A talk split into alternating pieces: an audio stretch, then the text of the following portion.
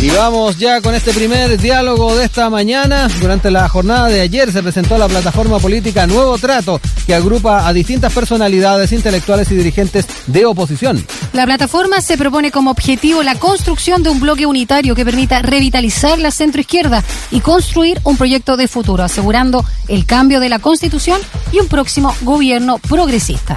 Bueno, para conocer más sobre este nuevo bloque, tomamos contacto con Valentina Quiroga, ex subsecretaria de Educación, fundadora de Educación 2020, actual jefa del proyecto Ingeniería 2030 de la Universidad Tecnológica Metropolitana. Valentina, muy buenos días, ¿cómo estás?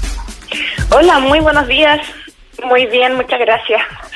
Gracias a ti, Valentina, por estar con nosotros esta mañana y poder tratar estos temas eh, que, que, no dejan de ser importantes, además, en el marco que estamos viviendo, ¿ah? con eh, eventos eleccionarios a puertas, eventos, además, bien importantes, eh, que va a ser eh, también, a su vez, eh, pertinente analizar contigo. Lo primero, ¿ah? ¿por qué crees tú que es importante generar esta, esta unidad en, en lo que es la centroizquierda? Que, que de alguna manera ha sido bastante complejo en, en, en los últimos, no solamente en los últimos meses, sino que en los distintos eventos que hemos estado viviendo eh, de carácter eleccionario? Bueno, para nosotros, sin lugar a duda, eh, es fundamental porque hoy día estamos viendo que lamentablemente se está recorriendo un camino que podría tener consecuencias eh, desastrosas eh, para no solamente la oposición, sino que principalmente para el país.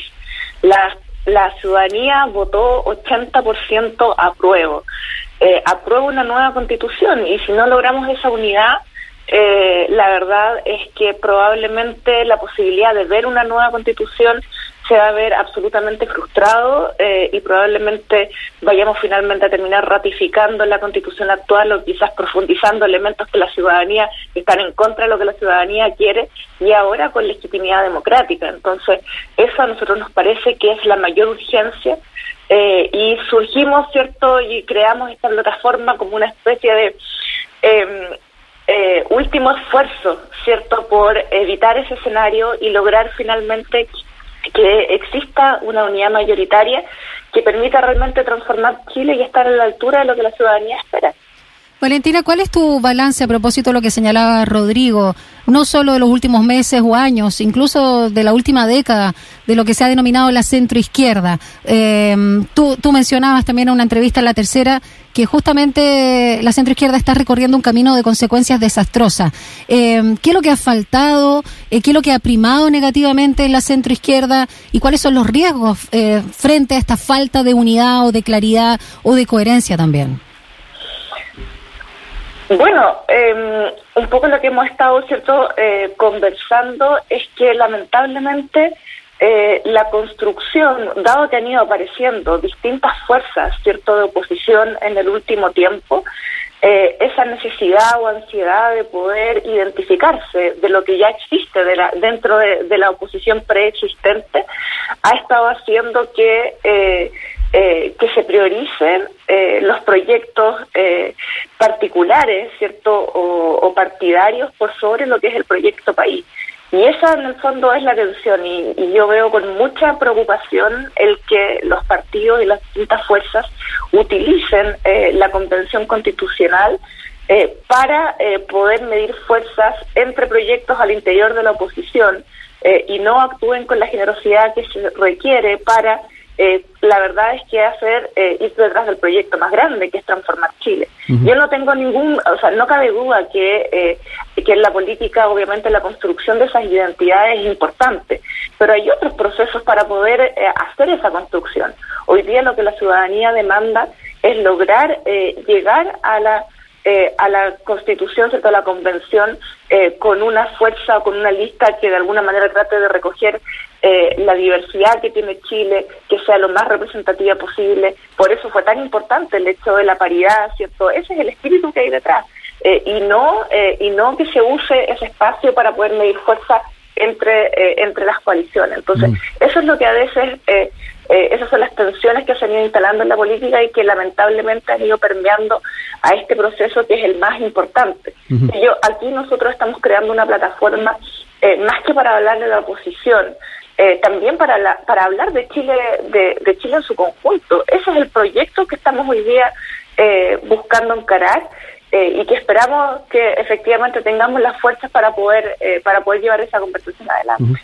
Eh, Valentina, en, en, Nuevo Trato, ¿cómo también están comprendiendo las características de la oposición? Y esto te lo, te lo consulto a, partir de, por ejemplo, quienes están conformando, ah, que son bacheletistas, son diputados ex-RD, liberales, quienes de alguna manera históricamente en el último tiempo se los ha considerado de, de centro izquierda, pero en los últimos tiempos también hemos notado que se ha eh, hecho más evidente la presencia tal vez de los tercios históricos de, nuestro país. Hay sectores eh, más de izquierda que están eh, por el lado del Partido Comunista, que están por algunos movimientos y partidos del Frente Amplio, están los algunos partidos que están también con algunas ideas de, centro izquierda, donde también se incorpora, ¿por qué no?, la democracia cristiana. ¿Cómo también están comprendiendo a la hora de buscar esos acercamientos y esos esa, manera de remar hacia una constitución en conjunto en, lo es la oposición, el reconocer estas diferencias. ¿Es posible avanzar de, esta manera? Nosotros tenemos la convicción de que es posible construir esa unidad. En algún momento, bueno, hay varios, y, desde distintos sectores de la oposición se ha hablado de esta idea de poder construir mínimos comunes. Mm. Nosotros tenemos la convicción, y yo en lo personal también lo tengo, de que aquí hay grandes comunes eh, en la oposición y que eh, somos capaces de ordenarnos y de trabajar juntos por esas eh, por esas grandes peleas que no me cabe duda que, eh, que compartimos. Y, y a la base de esto y perdón que tome un minuto Néstor Rodrigo a la base de esto es que nosotros también queremos ayudar a promover a que exista a recuperarlo a recuperar la política a recuperar la capacidad de dialogar y de procesar las diferencias nosotros estamos convencidos de que las diferencias son una eh, son una oportunidad, no pueden transformarse en una barrera. Eh, lamentablemente en los últimos años, y esto viene desde hace mucho tiempo y tiene sus raíces no solamente en las personas, sino que también en la estructura política de nuestro país y en la sociedad hoy día que estamos viviendo, eh, esas diferencias parecieran ser cada vez más eh, fuente de intolerancia y donde yo solo quiero conversar con los que piensan exactamente iguales a mí.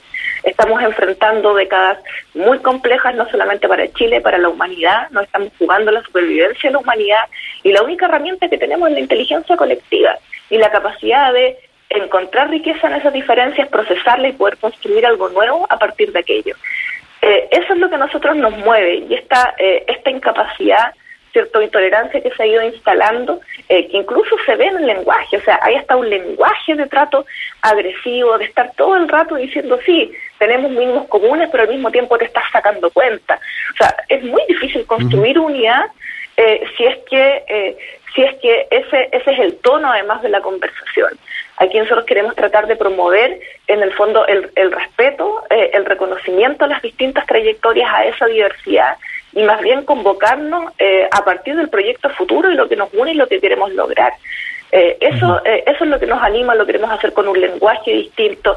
A mí en lo personal me tocó trabajar en un gobierno de la nueva mayoría, en donde había parte importante del espectro de, de la centroizquierda. Había, estaba el PC, había personas del Frente Amplio, la DC, por supuesto, también.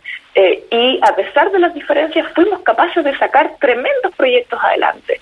Por lo tanto, no fue, no digo que haya sido fácil, obviamente hubo tensiones, hubo varias que mediáticamente además fueron bien conocidas, eh, pero fuimos capaces de procesarlo y llevarlo adelante. Y a la base de todo eso hubo un proceso de generosidad y de buen entendimiento que finalmente lo permitió. Y yo lamento mucho que eso eh, no se haya sido capaz de proyectar hacia una coalición y una fuerza que pudiera ir sumando fuerzas cada vez más y que finalmente hayan ganado las fuerzas eh, dispersantes. Estamos conversando esta mañana acá en Sin Tacos Corbata con Valentina Quiroga, ex subsecretaria de Educación y fundadora de Educación 2020, a propósito de esta nueva plataforma política llamada Nuevo Trato. Valentina, em, ¿cómo ves el respaldo que entregó la exmandataria Michelle Bachelet a Paula Narváez como opción presidencial? ¿Qué efectos políticos tiene este respaldo? Bueno, sin lugar a dudas, Paula, yo creo que sería una tremenda, una tremenda candidata eh, que se suma a cierto un elenco de distintas personas que se han ido apareciendo. Eh, ahora para nosotros la prioridad en este momento es la convención constitucional. A nosotros nos gustaría que todos los partidos y que todos los actores pudieran estar concentrados en eso. Estamos a menos de dos semanas de o dar un paso al abismo o dar un paso eh, hacia la construcción de algo que puede ser realmente maravilloso y darle sostenibilidad en el tiempo a una convivencia social y a la construcción de cualquier proyecto de centro izquierda. Si no somos capaces de construir esa unidad, la verdad es que la próxima elección presidencial o la que venga va a ser muy difícil mirar de frente a la ciudadanía para ofrecer un proyecto futuro. Así que nosotros estamos hoy día 100% concentrados en la convención. Em, eh, en la Convención Constitucional. Eh, ese es el proyecto y estamos dedicando el 100% de nuestras energías. Eh, y obviamente después, bueno, a medida que vayamos avanzando y si logramos eso, veremos obviamente cómo se encaran los procesos presidenciales.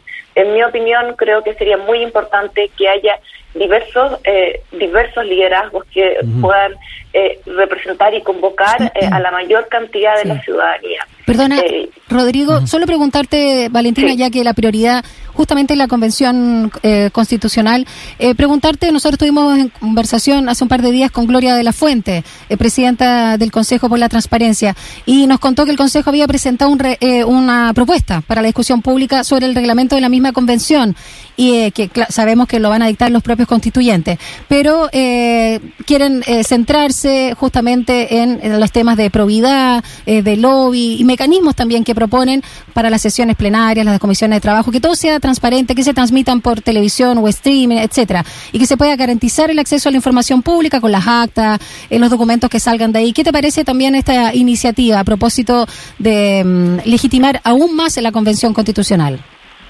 Bueno, yo creo, Daniela, que usaste una palabra clave al final. Y yo creo que aquí no hay que escatimar esfuerzos en lograr que ese espacio adquiera la mayor legitimidad posible. Hoy día eh, puede ocurrir, cierto, que a pesar de que haya eh, muchas figuras independientes en ese espacio, con el correr del tiempo la ciudadanía también adquiera distancia simbólica con, eh, con quienes resultan electos. Y eso sería completa, o sea, sería, eh, la verdad es que tremendamente complejo. Así es que todas las medidas que apunten a, a fortalecer la legitimidad y sin lugar a dudas la transparencia, la probidad y, y y, no, y los mecanismos de participación también, que es muy importante y que yo lamento que no haya quedado con mayor claridad en la legislación que finalmente eh, eh, cierto se, se desarrolló para crear eh, lo que hoy día estamos viviendo, que es la convención. me parece que son fundamentales porque hoy día finalmente esos mecanismos van a quedar la, la propia la propia convención los va a determinar pero me parece que es fundamental que la participación de la ciudadanía se sostenga porque no eh, y, eso va a requerir de una generosidad y una altura de miras enorme porque el país no está acostumbrado a eso. Eh, si bien el Congreso de la Nación ha ido haciendo esfuerzos por ir incorporando cierto mayor visibilidad de su eh, de su quehacer hoy día sabemos que es de las instituciones con más bajo nivel de aprobación ciudadana. Entonces estamos, eh, la convención va lamentablemente, con toda la esperanza que hoy día tenemos, va a funcionar en un marco de profunda desconfianza eh, em, eh, nacional y por lo tanto romper esa cultura y, ser proactivos eh, a morir en el fondo con, eh, con todas esas medidas me parece que es absolutamente necesario. Y esa legitimidad tiene que ver con eso, tiene que ver con la representatividad también que, que adquiera. Yo me alegro mucho que vayamos a tener paridad también, ¿cierto? Hay escaños para los pueblos eh, originarios. y bueno, el, el, tema de los independientes también está por verse cómo finalmente resulta quedando, pero son ese tipo de señales, obviamente, eh, y una construcción colectiva que espero que todas las fuerzas políticas estén a la altura para lograr, obviamente, toda esa legitimidad. Sí. Valentina, para cerrar, te quiero llevar a otro tema, llevar a, los temas de educación y, en particular ver cómo estás proyectando el escenario de, 2021, ¿ah? con una mesa COVID del Mineduc que, está planteando, ojalá ir eh, viendo el tema de la presencialidad el próximo año, eh, un tema que ha estado bien presente también en, los puntos, en los planteamientos que ha hecho el propio ministro de Educación y, y verlo también desde la perspectiva de las comunidades, ¿ah? cómo, cómo lo van a estar enfrentando el magisterio, los, eh, los y las estudiantes y también eh, los padres y apoderados. Bueno, sin lugar a dudas se nos va a venir un 2021 complejo, espero que obviamente mucho menos que lo que ha sido el 2020, que fue realmente muy, muy difícil. Em, y aquí yo diría, y lo que espero es que ojalá exista un marco eh, más claro y un proceso de liderazgo mucho más claro para llevar adelante este año. Sin lugar a dudas hay que prepararse para la semipresencialidad. No hay ninguna posibilidad de pensar que eh, todo el sistema va a funcionar eh, 100% presencial durante todo el año. Ojalá que así suceda, obviamente sería el mejor escenario, pero toda la información apunta a que probablemente eso no vaya a ocurrir. Así es que aquí eh, el tiempo es oro, porque la única herramienta que tenemos es la anticipación y la preparación a un escenario que es el más probable, que es la semipresencialidad. Eh, y en ese sentido, eh, ¿qué es lo que se requiere, en mi opinión? Se requiere un liderazgo muy fuerte desde el nivel nacional, con mensajes claros, donde la prioridad sea claramente el bienestar eh, emocional, eh, mental, cierto, de salud, eh, de salud en el amplio espectro de la palabra. De las y los estudiantes y obviamente de quienes trabajan también en las comunidades eh, y por supuesto anclado a eso eh, eh, la prioridad de cuáles van a ser los aprendizajes ciertos más relevantes para los distintos niveles educativos eh, de los niños y niñas. ¿Ha faltado liderazgo, al- Valentina? Eh, ya que también has hecho hincapié bastante en el tema del, del liderazgo en, en- en la toma de decisiones, de alguna manera.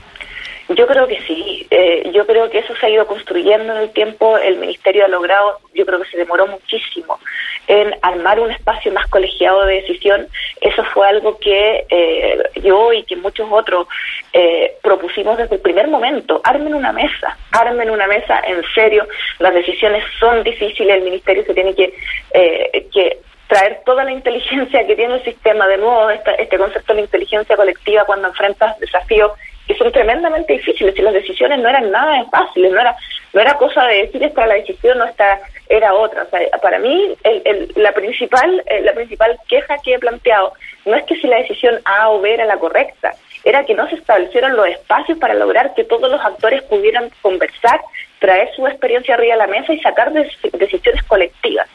Eh, eso es lo que esa es, es la forma finalmente la que yo creo que eh, condujo a errores eh, durante el 2020 que si se hubiesen anticipado Sí. eh, hubiese no, no no en ningún caso digo que hubiesen hecho que el, que el- que el año hubiese sido una maravilla para nada pero sí que hubiese eh, se hubiesen tomado eh, medidas más rápidamente. Entonces yo espero que ese eh, ahora esos espacios hoy día existen eh, y espero entonces que se actúe cierto en ese marco. Y yo diría que aquí eh, como te decía se requiere un marco Sí. muy claro a nivel nacional con claridades con claridades sin ambigüedades de cuáles son las prioridades de cómo nos vamos a organizar. Y después con mucha flexibilidad para que a nivel local las comunidades puedan hacer sus propios planes evidentemente, eh, porque aquí la realidad del país es absolutamente distinta, tanto en cómo avanza o, o el estado de la pandemia eh, a nivel de los territorios, que es heterogénea, pero también las condiciones materiales, es distinta la ruralidad de lo que es las ciudades. Entonces, tiene que haber mucho marco eh, y certeza para eso. Y yo lamento que en la discusión, por ejemplo, del presupuesto, eh, no se hayan visto reflejadas prioridades que a mí me parece que son bastante obvias. Eh, como por ejemplo, eh, en los temas de sanidad, uno cuando habla con los equipos en los territorios, el nivel de gasto que se requiere para poder eh, cumplir las normas que de alguna manera salud ha planteado. Eh, hay colegios, sobre todo los, los lugares, ¿cierto? la educación pública, los lugares de mayor vulnerabilidad, donde se les pone realmente muy, muy cuesta arriba asumir esos esos gastos. Y yo me imagino que aún más en el sector Sí. privado, donde donde eh, la mayoría de los dueños de establecimiento tienen solo un establecimiento. En el sector público, además, eh, bueno, tendrás un municipio Claro. atrás que tendrá, dependiendo del caso, más o menos espalda.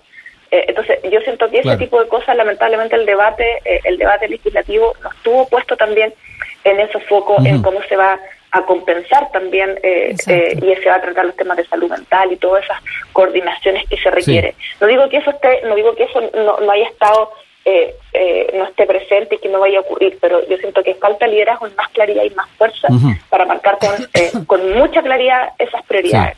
Valentina Quiroga, ex subsecretaria de Educación, muchas gracias por contactarte con nosotros en este último día de este desafiante, insisto, 2020, y gracias también por contarnos eh, lo que hay detrás de esta plataforma política Nuevo Trato. Un abrazo grande, que tengas un buen término de este 2020 y un buen 2021. Muchas gracias a ustedes, Rodrigo Daniela, y a todos que nos, nos están escuchando. Eh, que espero que tengan un, una linda cena eh, y un abrazo especialmente para todas aquellas familias que lamentablemente el año 2020 fue muy duro y que Sí. perdieron algunos seres queridos. Eh, así que un abrazo especial también, especialmente para todos ellos. Chao, Valentina. Que estemos bien. Chao, chao. Igualmente, adiós. 8